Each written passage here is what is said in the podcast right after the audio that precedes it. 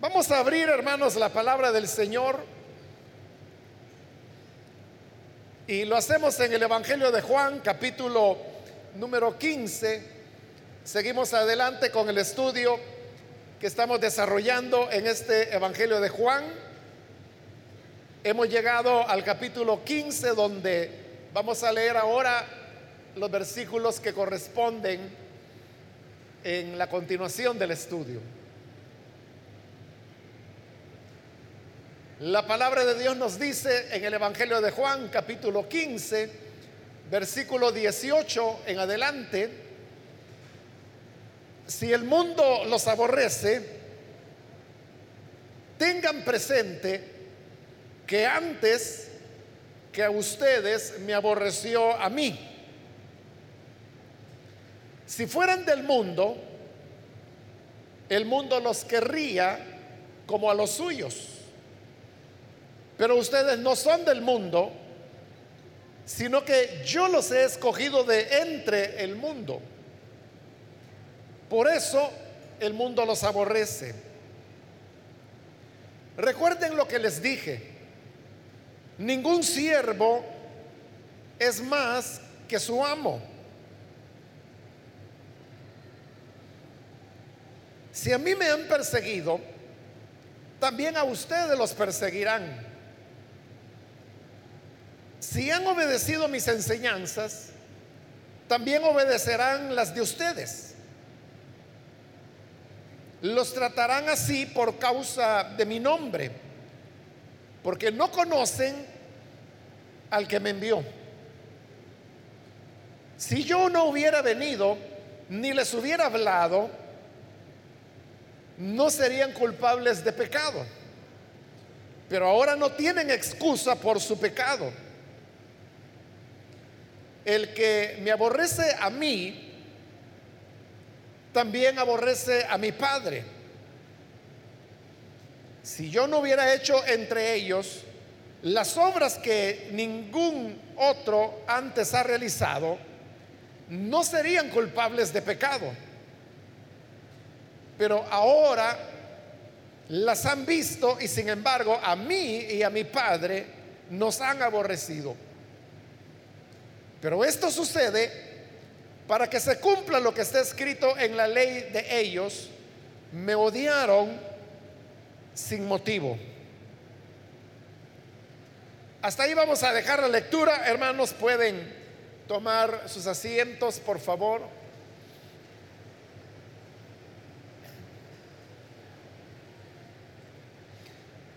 Hermanos, en esta oportunidad, como dije, eh, seguimos con el estudio de Juan y nos encontramos dentro de lo que sería el sermón más largo que el Señor Jesús pronunció y que hemos visto a través de este Evangelio que comienza en el capítulo 13 y va a terminar hasta el capítulo 17. Es decir, que en este momento más o menos estamos a la mitad de este largo sermón. Parte de estas palabras el Señor las dijo estando en el cenáculo, como se le llama, al lugar donde Él eh, celebró la Pascua y que nosotros la conocemos como la última cena. Y luego salieron de ahí y el Señor comenzó a caminar hacia el lugar al cual Él acostumbraba a orar. De manera que las palabras que hoy hemos leído, Él las pronunció eh, camino al Getsemaní, que es el lugar donde Él orará. Así llegamos a este versículo 18, en el cual hemos iniciado la lectura en esta oportunidad. Y esto es parte de, de las últimas instrucciones que el Señor le está dando a sus discípulos. Y dentro de eso hay una advertencia que les quiere hacer. La advertencia es que ellos serán aborrecidos por el mundo. En estos versículos que hemos leído, en cuatro oportunidades, el Señor repite que sus seguidores serán aborrecidos por el mundo. Y si uno se pregunta, ¿por qué el mundo tiene que aborrecer a, los seguidores del Señor Jesús? Bueno, en primer lugar, para dar la respuesta, tenemos que entender qué es el mundo. Dentro de las iglesias evangélicas se maneja un concepto equivocado del mundo, porque muchas veces se repite la, idea a través de predicaciones, en pláticas que hay entre hermanos, en donde las referencias al mundo tiene que ver con licor, uso de drogas, discotecas, bares, cosas de ese tipo. Entonces lo que se forma en nuestra mente es la idea que el mundo son esas expresiones de, maldad, de pecado, lo cual siempre lo relacionamos con elementos graves. Y ese es un error porque, de acuerdo a la Biblia, eso es parte del mundo, pero no es todo el mundo. Y es más, no es la parte más peligrosa del mundo. La parte más peligrosa del mundo es la que no parece ser mundo. Y ese es el peligro de que como no parece ser mundo, las personas no se dan cuenta que están viviendo valores mundanos, pero como es la parte menor conocida, entonces piensan de que no, que, que no son mundanos. Por eso es importante entender qué es el mundo. La palabra mundo que aparece en el Nuevo Testamento, sobre todo en el Evangelio y en las cartas de Juan, en el original es una palabra griega que es la palabra cosmos. Ahora, cosmos, usted sabe que, aunque es griego, es una palabra que también ha pasado a ser parte del español. Y por eso es que existe la palabra cosmos en nuestro idioma. ¿Y a qué nos referimos cuando hablamos de cosmos? Nos referimos al universo. Entonces, cuando hablamos, por ejemplo, de el misterio del cosmos, nos estamos refiriendo al misterio del universo. O si uno habla, por ejemplo, de un cosmonauta, es aquel que viaja a través del cosmos, el equivalente a un astronauta. Este cosmos se refiere al universo. Pero sucede que el universo, usted sabe que está perfectamente ordenado. Está perfectamente ordenado. Y por eso es que en la antigüedad, cuando no habían los métodos modernos para orientarse, cuando no había ni brújula todavía, los caminantes y las personas que se hacían a la mar se orientaban sobre la base de observar las estrellas por las noches. Y esto lo hacían porque esas estrellas siempre están ahí. En la medida que va pasando el año, las estrellas pueden ir cambiando de posición, pero siempre van a estar ahí. Entonces, sobre esa base es que los viajeros se orientaban. Está, por ejemplo, la, famosa Estrella Polar Sur es, es el nombre. Esta estrella tiene una peculiaridad, está hacia el sur, justamente al sur de la Antártida. En la antigüedad las personas no sabían que debajo de los hielos de lo que ellos llamaban el Polo Sur había tierra, no lo sabían. Hoy se sabe eso y por eso es que ellos le pusieron Polo Sur. Y por eso es que el nombre de la estrella es la estrella polar sur. Porque queda justamente sobre eh, el Polo Sur. Pero la característica de esta estrella es que nunca se mueve. Siempre está fija en relación a la Tierra. Es decir, que donde esa estrella esté, siempre será el sur. De sobre esa base es que ellos se sabían orientar. Entonces, si esta estrella indica que ahí es el sur, obviamente la dirección contraria era el norte. Y si el norte estaba, por ejemplo, a sus espaldas, entonces eso significaba que el poniente estaría a su derecha y, perdón, el oriente a la derecha y el occidente hacia la izquierda. Y ahí tenían ya los cuatro puntos cardinales y sobre esa base se orientaban. Todo esto, hermano, lo estoy diciendo para comprender que el universo es un orden y eso exactamente es lo que la palabra mundo significa. Es un orden. Entonces vea, esa idea que nosotros tenemos, que el mundo es caótico, que el mundo es desordenado, que el mundo es desenfrenado, no es cierto. Es todo lo contrario. El mundo es muy ordenado. Claro que tiene expresiones de abusos, de excesos, de desórdenes. Hay desórdenes en el mundo, sí, pero como le digo, e, esa es la parte más visible, o por lo menos lo que a nosotros nos han hecho pensar que es el mundo. Pero no solo es eso, el mundo también tiene elementos atractivos, ordenados y limpios.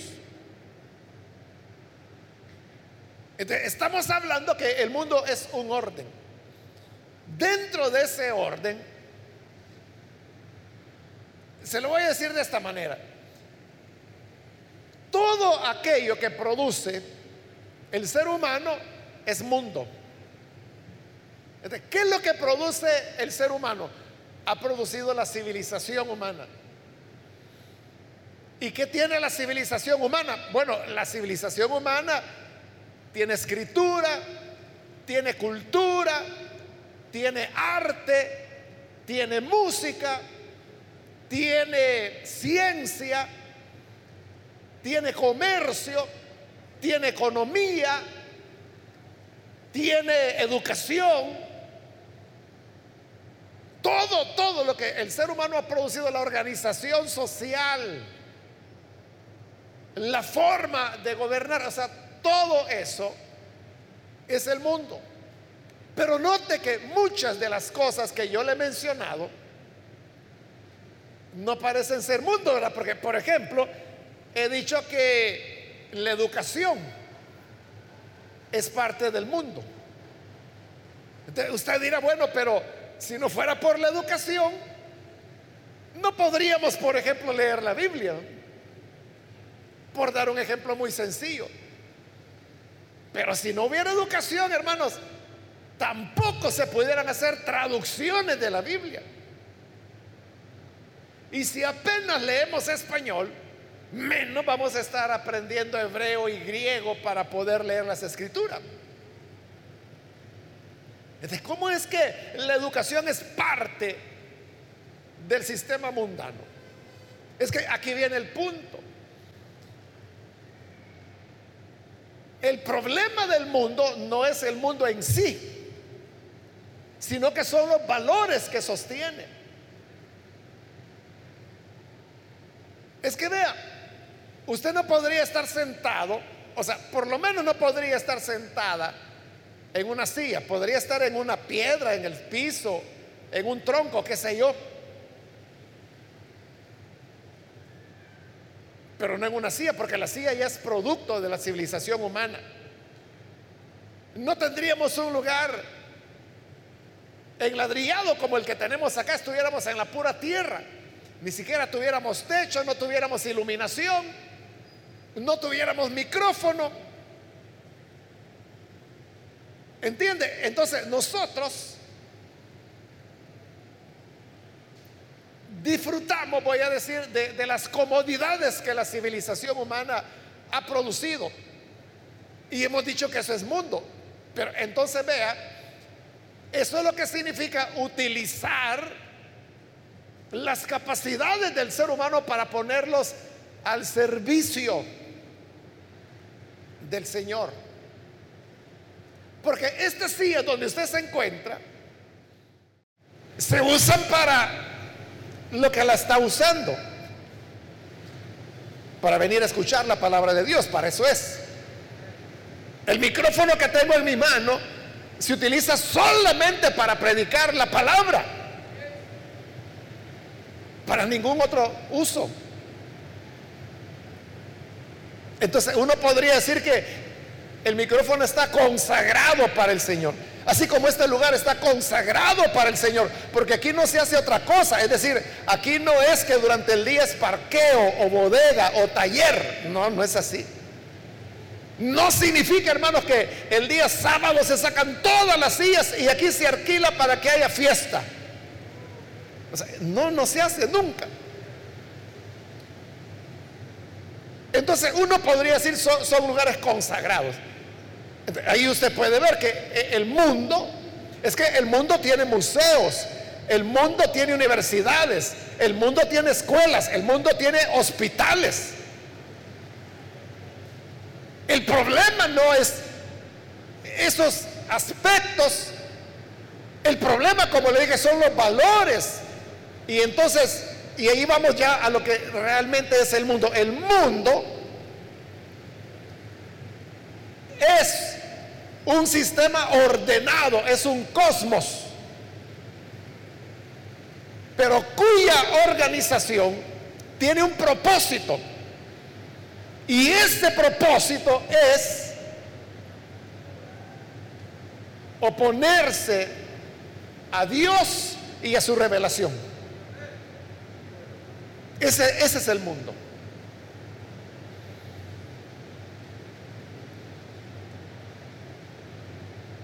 Por ejemplo, al hablar, un ejemplo sencillo, ¿no? De la universidad. Ese es producto del mundo.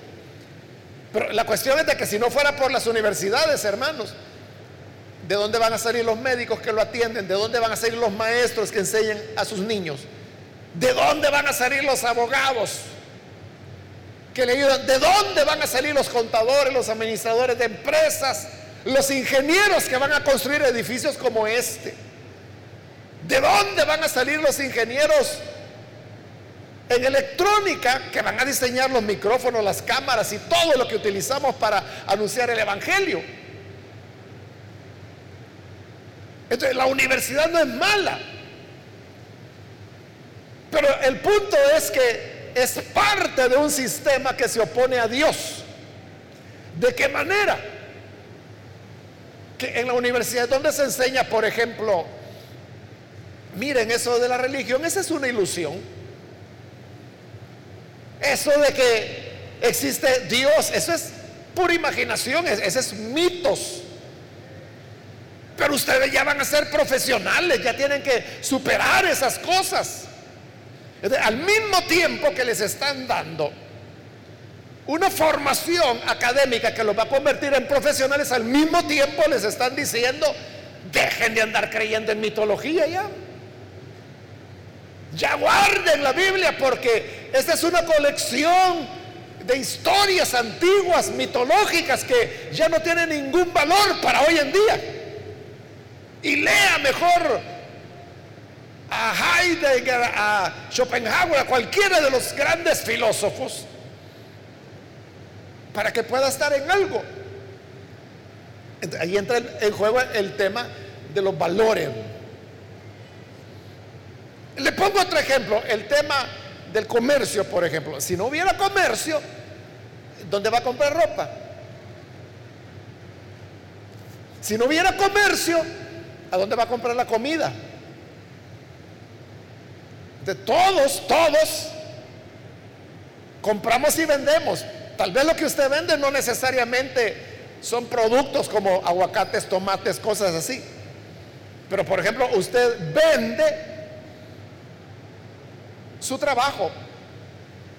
Si usted trabaja en una maquila, por ejemplo, y va y ahí va a estar 8, 9, 10 horas, porque normalmente la jornada es más larga. Usted está vendiendo algo y lo que está vendiendo es su mano de obra. Entonces, todos participamos de un comercio. el comercio es malo. No, porque si no fuera por él, si no hubiese comercio, todos tendríamos que ser agricultores para cosechar nuestra propia comida. Todos tendríamos que ser ganaderos. Todos tendríamos que ser criadores de gallinas, de pollo, o sea, para que usted pueda tener huevos, para que pueda tener carne de pollo o de gallina, ¿no?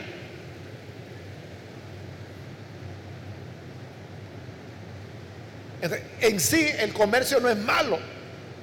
Otra vez, lo que es malo son los valores de ese comercio. ¿Y cuáles son los valores? Son los valores, por ejemplo, de la rapiña. Le estaba poniendo el ejemplo de la maquila, ¿no? O sea, la ley dice que la jornada de trabajo tiene que ser de ocho horas. Y si pasa de las ocho horas, le tienen que pagar horas extras. Pero usted sabe que no es así. Que le toca trabajar nueve, diez, a veces once, a veces doce horas y le van a pagar las ocho.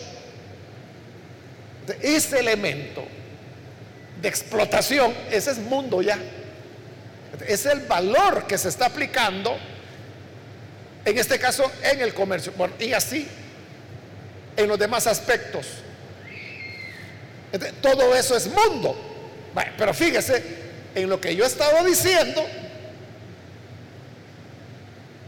y alguno ya está sintiendo que le está cayendo. ¿Por qué razón? Porque puede ser de que usted tiene un negocio, una tiendita,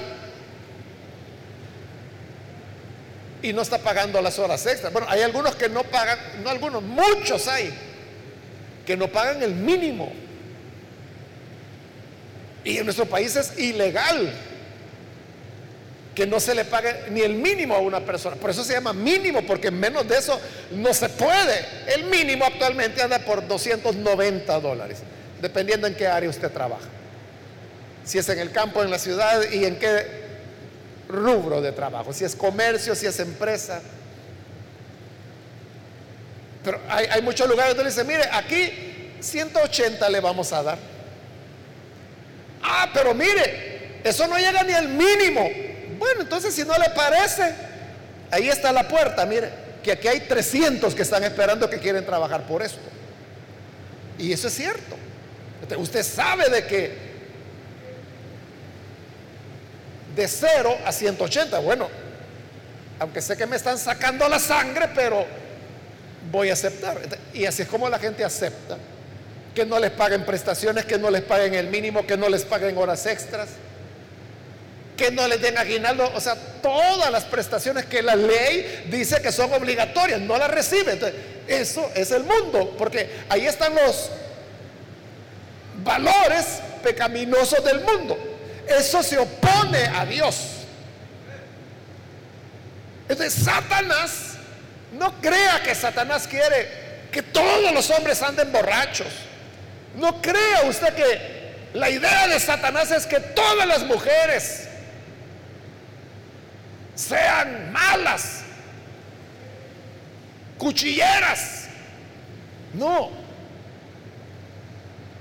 Satanás quiere que haya hombres que sean científicos, que sean artistas.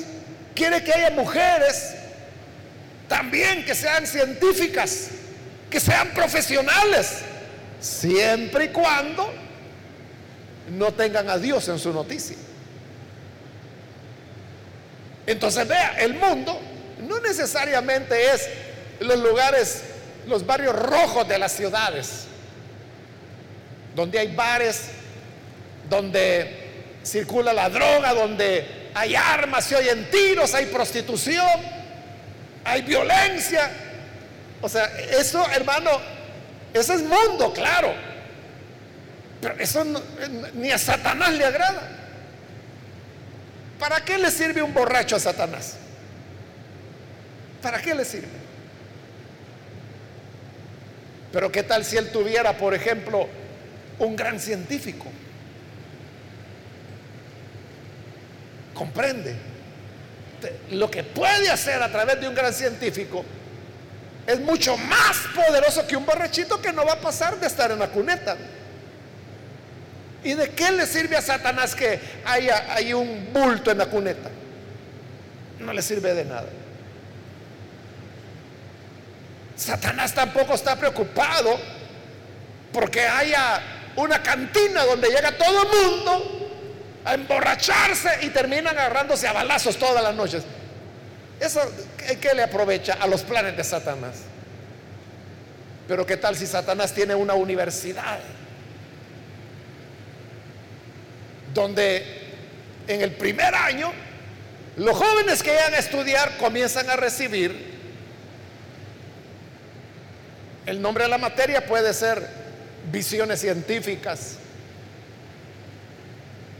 No sé qué nombre podrían darle, pero lo que están enseñando es ateísmo. Eso, eso sí le interesa a Satanás. Entonces, de lo que Jesús está hablando es de todo un sistema que tiene todos estos componentes, pero que se oponen a Dios el mundo tiene incluso religión, tiene iglesias. ¿Y cómo uno puede saber cuál es iglesia de Cristo y cuál es iglesia del mundo? Ya le dije cuál es la clave, los valores. Entonces, cuando dentro de una iglesia, por ejemplo, lo que se enseña es, mis hermanos, Dios lo que quiere es bendecirte. Dios lo que quiere es enriquecerte. Trae tu ofrenda. ¿Cuántos traen 100 dólares en este momento? Pasen aquí al frente y los que traigan 100 dólares, el Señor les va a devolver 10 mil en una semana. Esta gente viene, corre y trae los 100 dólares. Pero ¿por qué lo está haciendo? Porque ama la obra, porque ama a Dios y la causa del Evangelio o porque está buena la oferta. Mire qué bonito, yo doy 100 y me van a dar 10 mil en una semana. Eso no hay banco que se lo dé. ¿Qué le está motivando a la persona? La codicia. Es una iglesia, fíjese. Pero ¿qué está enseñando? Valores mundanos. También son valores mundanos en una iglesia aquellos que desprecian a la niñez, humillan a la mujer, desprecian, por ejemplo, a los ancianos o a los jóvenes, puede ser cualquier sector. Pero siempre que una iglesia abrace valores mundanos, esa es una iglesia mundana. Aunque en esa iglesia las hermanas vistan de blanco desde la cabeza hasta la planta de los pies porque andan vestidos tan largos que andan barriendo con ellos el piso. Pueden andar así. Y los hombres vestidos también hasta con zapatos blancos. Pero si existen esos criterios, es una iglesia mundana. Y aunque pasen orando tres horas diarias, y aunque sean de esas iglesias que tienen vigilia todas las semanas, son mundanos por los valores que han abrazado. Y hay otra, otra manera de cómo diferenciar una iglesia del mundo de una iglesia auténticamente cristiana. Y es lo que Jesús les está diciendo ahora. Si el mundo los aborrece, tengan presente que antes me aborreció a mí. Entonces vea, el, el tema del mundo no es cuestión de juego. Porque no es que el mundo sea simpático, ¿verdad? Que está ahí, que tiene sus cosas bonitas, sus cosas buenas. No, dice, aquí el tema es que el mundo los aborrece. Pero sepan esto, que si el mundo los aborrece, quiero decirles que primero me aborreció a mí. ¿Por qué el mundo nos aborrece como creyentes y como iglesia? Porque primero aborreció a Dios.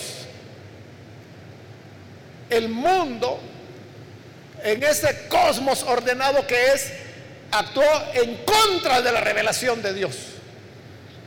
En contra del Hijo de Dios de tal manera que le dio muerte y lo sepultó.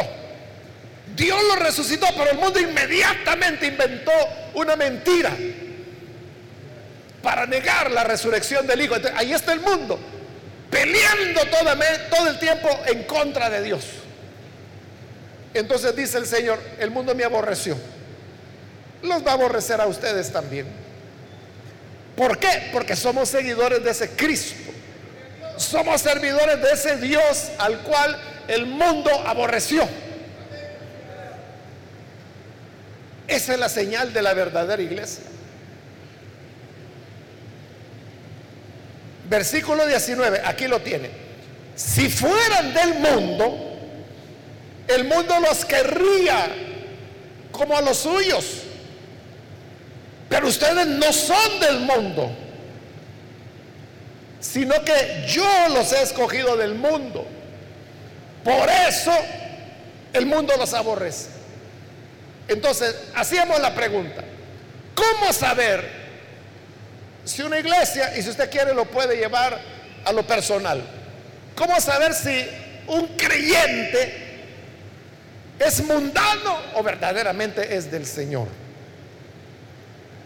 Ahí está la clave. Si ustedes fueran del mundo, es decir, si fueran mundanos, el mundo los va a querer así como quieren los suyos. Pero dice, si ustedes no son del mundo, porque yo los escogí del mundo, entonces el mundo los va a aborrecer. Aquí la pregunta clave que debemos hacernos es, ¿somos aborrecidos por el mundo o no? Si el mundo no nos aborrece, entonces significa que pertenecemos al mundo. Entonces piense, ¿cómo lo tratan a usted? Sus amigos, su familia, en su trabajo, Y si usted dice, pues me tratan re bien. Mire, es que ellos no hacen una fiesta sin que me inviten porque yo soy la alegría del grupo. ¿Y qué dirán sus compañeros de trabajo o sus vecinos? Dirán, ah, no, este, así deberían ser todos los evangélicos. Chistoso como este. Este no anda con cosas de pecado ni de infierno. Este es un chistoso de los buenos. El mundo se siente contento con esa persona. Ese es del mundo. Pero si ustedes son, dice el Señor, de los que yo escogí, ¿para qué nos escogió el Señor? Para salir del mundo precisamente. Y salir del mundo, como lo va a explicar en el capítulo 17 el Señor, no significa que podamos huir a algún lugar. Es lo que Pablo también dice allá en 1 de Corintios 6. No se trata de que salgan del mundo, porque entonces, ¿cómo van a salir? Ahí solo que usted se fuera a una isla abandonada. El problema es que ya ni eso hay, ¿verdad? Ya ni islas abandonadas o una isla perdida donde no llegue nadie. Pero, o sea, ¿cómo se va a ir, verdad? A un lugar donde no hay agua, no hay electricidad, no hay vivienda, no hay escuelas, no hay hospitales, y ahí se va a llevar a sus hijos, ahí se va a llevar a su familia, donde no hay tiendas, no se vende ropa. Entonces la ropita que se lleve, esa va a tener por 30, 40 años, no sé cuánto tiempo va a vivir ahí. No se puede vivir así. que el Señor dice, esta es la clave. En el 17 va a decir, Padre, yo voy a ti, pero estos se quedan en el mundo.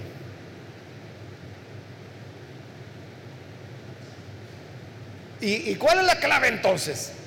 Porque fíjese, la idea que nosotros manejamos es que tenemos que salir del mundo, tenemos que huir del mundo. Y Jesús dijo, no, ellos se quedan en el mundo. Es que siempre le estamos llevando a la contraria el Señor, ¿verdad? Él quiere que estemos en el mundo y nosotros queremos salir del mundo. Ahora, pero ¿para qué quiere Jesús que estemos en el mundo? El Señor dijo, estos están en el mundo, pero no hacen lo del mundo. Ahí está la gran diferencia. Volvemos otra vez al tema de los valores. Estamos en el mundo, es que salir del mundo sería salir de la civilización humana. Volver a las cavernas. Pero no es eso lo que el Señor quiere. Lo que Él quiere es que aunque estemos en el mundo, no hagamos lo del mundo, es decir, que no tengamos las prácticas del mundo. Y ese es el gran problema, hermanos. Que como no tenemos las prácticas del mundo, por eso el mundo nos aborrece.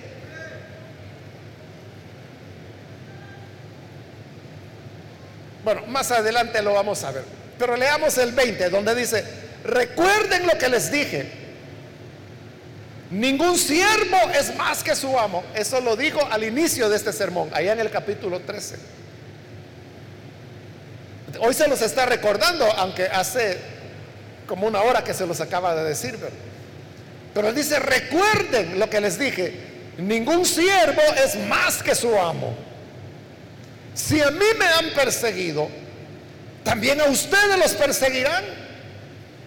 Si han obedecido mis enseñanzas, también obedecerán las de ustedes. lo que él está diciendo es, los que me aborrecieron a mí, los van a aborrecer a ustedes. Pero los que me escucharon a mí, los van a escuchar a ustedes también. Porque la idea es que estamos identificados con Cristo. Estamos conectados con Él, andamos como Él anduvo, hablamos lo que Él habló. Por eso es de que si a Él lo aborrecieron, nos van a aborrecer a nosotros. Pero aquellos que sí lo escucharon a Él, nos escucharán a nosotros. Entonces, ¿el mundo lo aborrece o no? ¿En qué piensa el mundo cuando oyen hablar de iglesias evangélicas, por ejemplo. O sea, yo lo que he oído es que, por ejemplo, dice, ah, una iglesia evangélica, no, se hizo los tontos, van. No, se hizo los gente ignorante, va. O dice, no, se hizo los borregos llegan. Que el pastor los arrastra para donde él quiere. Tontos que los están bolseando y no se dan cuenta. Eso es lo que el mundo dice de las iglesias. Eso es lo que Jesús dijo. A mí me aborrecieron, los van a aborrecer. ¿Qué dijeron de Jesús? Cosas muy parecidas. Dijeron que estaba loco, dijeron que estaba endemoniado, dijeron que estaba fuera de sí. Dijeron, ¿para qué le hacen caso? Borregos son esos que siguen a Jesús. ¿Lo ve? Es lo mismo. Pero eso que el mundo nos... Eso no nos debe molestar, hermanos. Porque algunos, borrego. ¿Quién me dijo borrego? No. Eso lo que está haciendo es confirmarle que usted es verdaderamente de Cristo. Así es. Porque si el mundo hablara en bien de usted, entonces significa que usted es del mundo. Estaría en el mundo. Versículo 21 dice, los tratarán así por causa de mi nombre, porque no conocen al que me envió. Ahí hay que tener cuidado, mire. El Señor está aclarando y dice, ¿por qué los van a aborrecer? Los van a aborrecer porque son malcriados, porque son pedantes, porque son ofensivos. Si es por eso, bien merecido lo tiene. Pero el Señor dice, no, los van a aborrecer por causa de mi nombre. ¿Y eso qué significa? Que es lo que nos distingue como hijos de Dios. Y lo que nos distingue no tiene que ser el insulto, la palabra ofensiva. Ese es un malcriado. O sea, aquel que viene y le dice a otra persona, mire, ¿y usted cuándo se va a arrepentir? Pues si no, el diablo se lo va a llevar desgraciado. Entonces viene aquel, bueno, ¿y usted por qué me está tratando de esa manera? ¿Qué? Usted lo que tiene que hacer es arrepentirse y arrepentirse y ya. Esta persona se molesta y quizá le da un buen sopapo por andar de malcriado. ahí usted dice, qué bueno que me pegó porque estoy sufriendo por causa del Evangelio. No, eso no es sufrir por causa del Evangelio ni por causa del nombre del Señor. Está sufriendo por malcriado. Porque no aprendió a relacionarse con otras personas. Pero ser aborrecidos por causa del nombre del Señor es la manera como Jesús fue aborrecido. O sea, ¿qué de malo hizo Jesús? Como Pedro dice en el libro de los Hechos, capítulo 3, que Jesús anduvo haciendo bienes, liberando a los oprimidos de Satanás y sanando a los enfermos. Y ustedes, dice Pedro, le dieron muerte. Vea qué cosa. A alguien que anduvo haciendo bienes, que liberó endemoniados, que sanó enfermos, lo matan. ¿Y por qué? Por causa del nombre de Dios. Porque él estaba, bueno, ahorita él va a decir por qué, cuál es el problema en el versículo 22. Si yo no hubiera venido, ni les hubiera hablado, no serían culpables de pecado. Pero ahora no tienen excusa por su pecado, porque él había venido y había hablado del pecado. Ese es el punto. ¿Por qué el mundo nos aborrece? Porque siempre les estamos señalando lo malo que hacen y el camino correcto que deben seguir. ¿Por qué Juan el Bautista terminó sin cabeza? Porque le decía a Herodes, no te es lícito tener a la mujer de tu hermano. O sea, él había agarrado a su cuñada. Le había quitado a la mujer a su mismo hermano. Si Juan si hubiera hecho el, desentendido. Si Juan hubiera dicho, ah, no es que los reyes, los políticos así son, ellos nunca van a cambiar. Sigamos aquí bautizando en agua. ¿Todavía estuviera vivo Juan? Pero el problema es que él habló del pecado que Herodes cometía. O sea, eso llevó a que Herodías, que era la mujer de Herodes y cuñada a la vez, lo odiara y lo quería matar hasta que lo logró. ¿qué es lo que hace que el mundo nos aborrezca? Es que el Señor ya vino y les habló del pecado y por eso dice, si yo no hubiera venido, no tendrían pecado. Porque no sabrían, nadie les habría dicho lo correcto y lo incorrecto, pero ya vine y se los dije. Por eso nos van a aborrecer a nosotros. Porque estamos diciéndoles, eso no es lo correcto, eso es inhumano, eso no es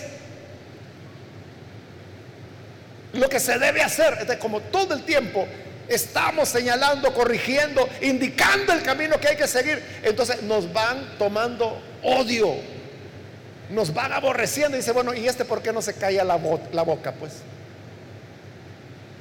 Y ya después dice, este, mira, si no te callas, yo te voy a callar.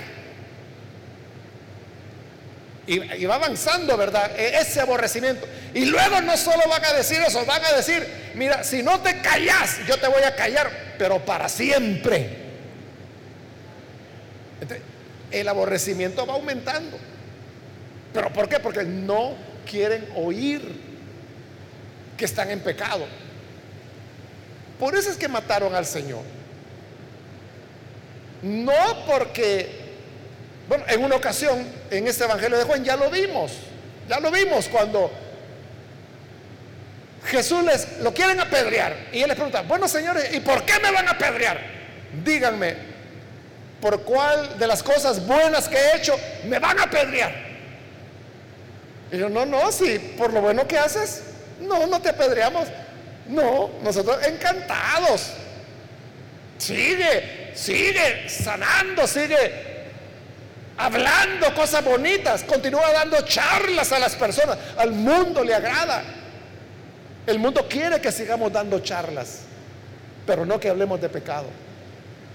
No que confrontemos a las personas con su realidad e invitarlos al arrepentimiento. No, no, no, no, eso sí que no. Pero si usted viene a hablar de moral, de valores, que está tan de moda ahora. El mundo está de acuerdo que usted habla de valores, media vez no los practique.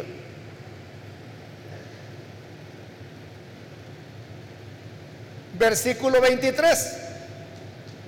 El que me aborrece a mí, también aborrece al Padre. Así como anteriormente dijo, el que a mí me recibe, recibe al Padre, hoy está diciendo, el que a mí me aborrece, aborrece al Padre.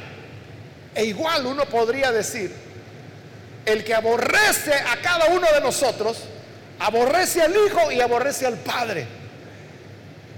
Por eso usted no está solo ni sola en este asunto. Si usted lo aborrecen, están aborreciendo al Hijo de Dios y están aborreciendo al Padre también. Versículo 24.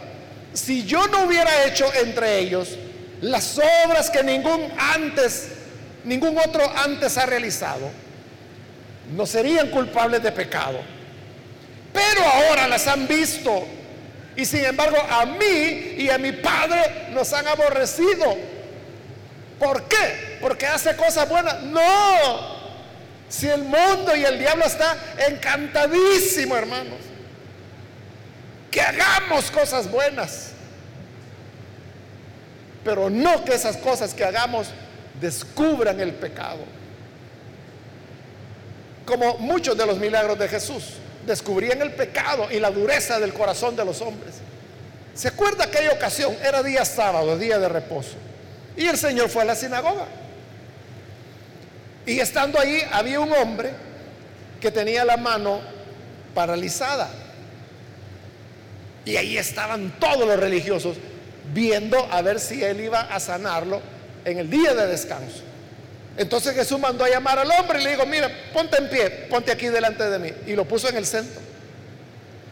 Y entonces les preguntó a los religiosos, vaya, díganme, ¿es correcto en el día de reposo? ¿Qué es lo correcto? ¿Hacer lo bueno o hacer lo malo? ¿Qué cree usted? ¿Qué es lo correcto en el día de reposo? ¿Hacer lo bueno o hacer lo malo? ¿Qué quería Dios con el día de reposo? ¿Que los hombres hicieran el mal o que hicieran el bien? Claro, ¿verdad? Hacer lo bueno. Y como esa era la respuesta, ninguno le respondió.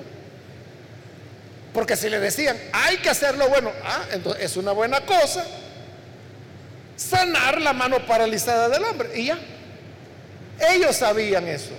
Entonces por eso se quedaron con la boca cerrada, no quisieron responderle. Tampoco le podían decir hacer lo malo porque no era para eso.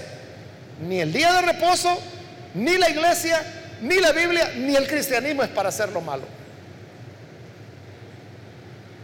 Pero ¿qué logró Jesús con eso de que se quedaran callados? Mostrar la dureza de su corazón. Ahí la gente se pudo dar cuenta estos son unos bárbaros. Ellos se presentaban como muy religiosos, pero hoy el Señor está mostrando que en el corazón de ellos lo que había era dureza, inhumanidad.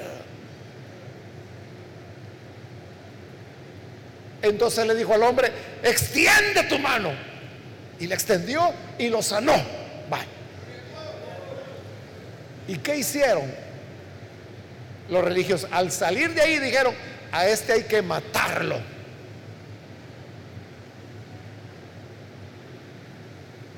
Es decir, están haciendo en el día sábado, en el día de reposo, lo malo, porque están planeando matarlo. Entonces, el Señor sanó a un hombre.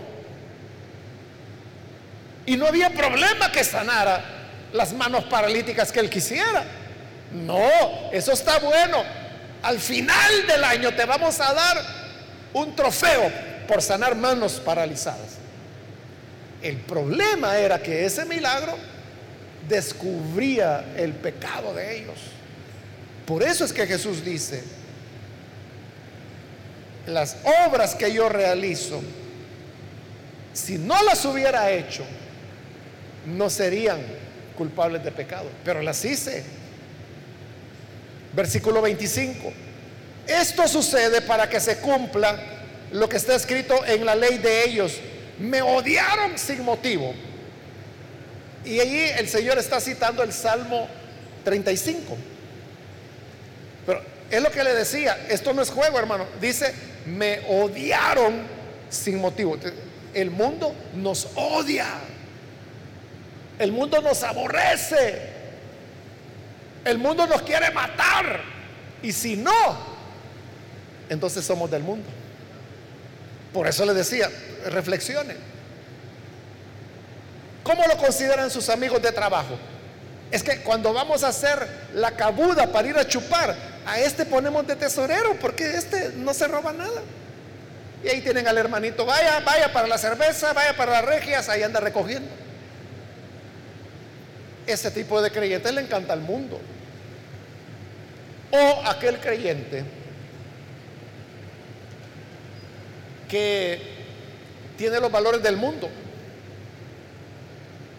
y que en el trabajo le dice, mira, si nosotros no nos llevamos esto, a saber quién se lo va a llevar. Como de todas maneras se lo van a robar, robémoslo nosotros y vamos ruco ruco contigo. Vaya pues, le dice el hermanito. Es que bendición de Dios, hermano, mire.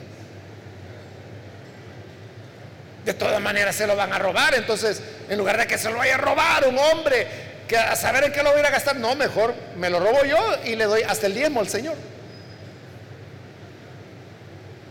Esa clase de creyentes el mundo les aplaude porque no los cuestiona.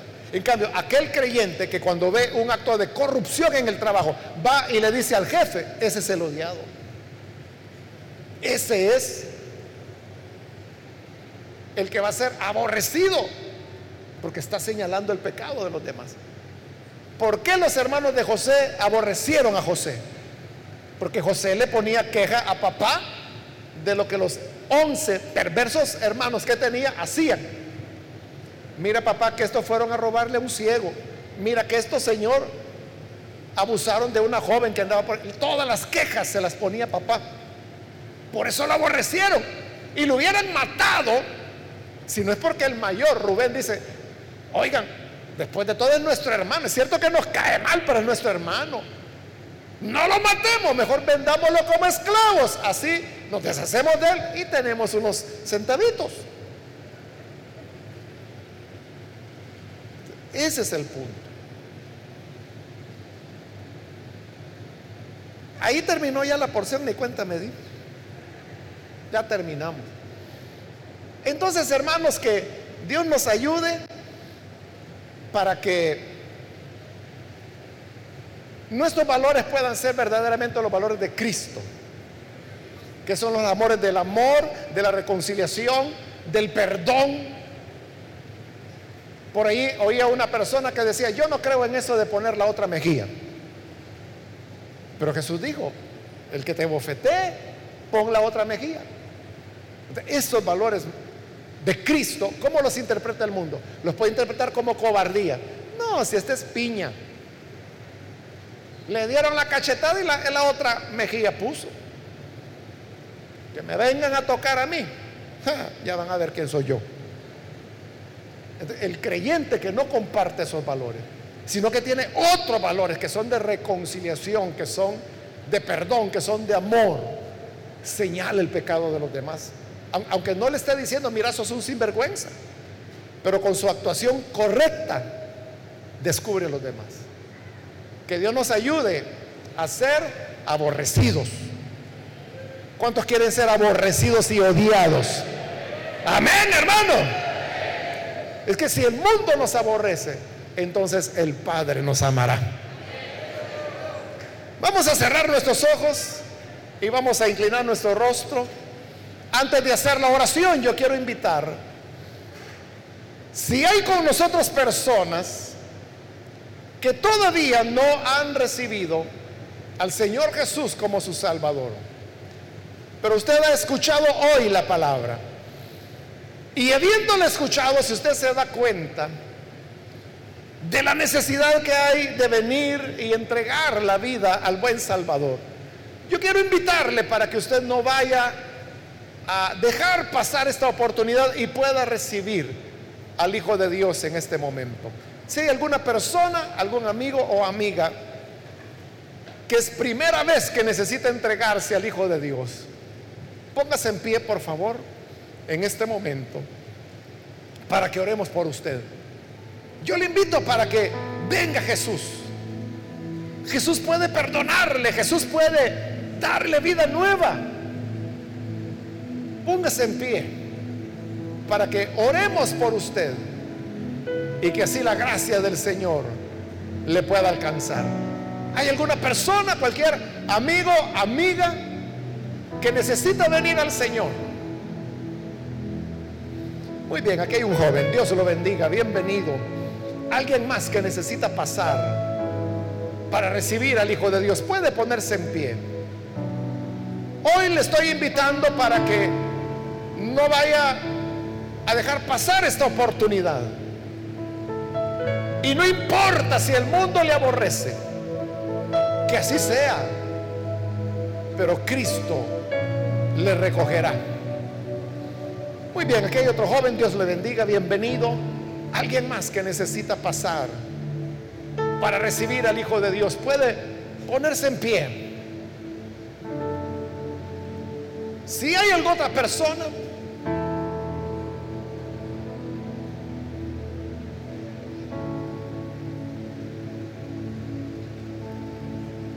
es su oportunidad. Yo le invito para que hoy reciba la gracia de Dios, puede ponerse en pie para que oremos por usted. Voy a acelerar el llamado por causa del tiempo, pero quiero invitar si hay hermanos que se han alejado del Señor, mas hoy necesitan reconciliarse. Puede ponerse en pie también para que podamos orar por usted. Cualquier hermano, hermana que se alejó, pero hoy necesita reconciliarse, póngase en pie. Y venga, vamos a orar para que la gracia del Señor le pueda recibir. ¿Hay alguien que lo hace? Venga. No deje pasar el momento. Yo voy a terminar la oración, el llamado más bien, y vamos a orar. Pero si hay alguien que necesita pasar por primera vez o si se va a reconciliar, póngase en pie. Y con esto termino la invitación.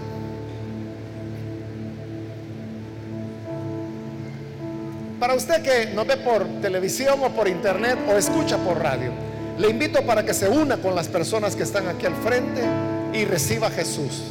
Ore con nosotros. Señor, te damos las gracias por las personas que están aquí al frente, como también, Señor, aquellos que a través de los medios de comunicación hoy están abriendo su corazón para creer en ti, para recibir tu palabra. Son personas que están dispuestas a seguirte, aun cuando el mundo les aborrezca, aun cuando sean odiados sin motivo. Pero en medio de todo esto, tu gracia, Señor, y tu bondad siempre estarán para acompañarnos. Y no importa si el mundo nos aborrece, también te aborrecieron a ti. También aborrecieron al Padre. Aborrecidos por el mundo. Pero seremos amados por ti. Ayúdanos a entender lo que el mundo, sus deseos y todo lo que hay en él pasa. Pero el que hace tu voluntad permanece para siempre. Ayúdanos entonces para hacer tu voluntad ahora y para siempre. Es nuestra oración por Jesucristo nuestro Salvador. Amén y amén.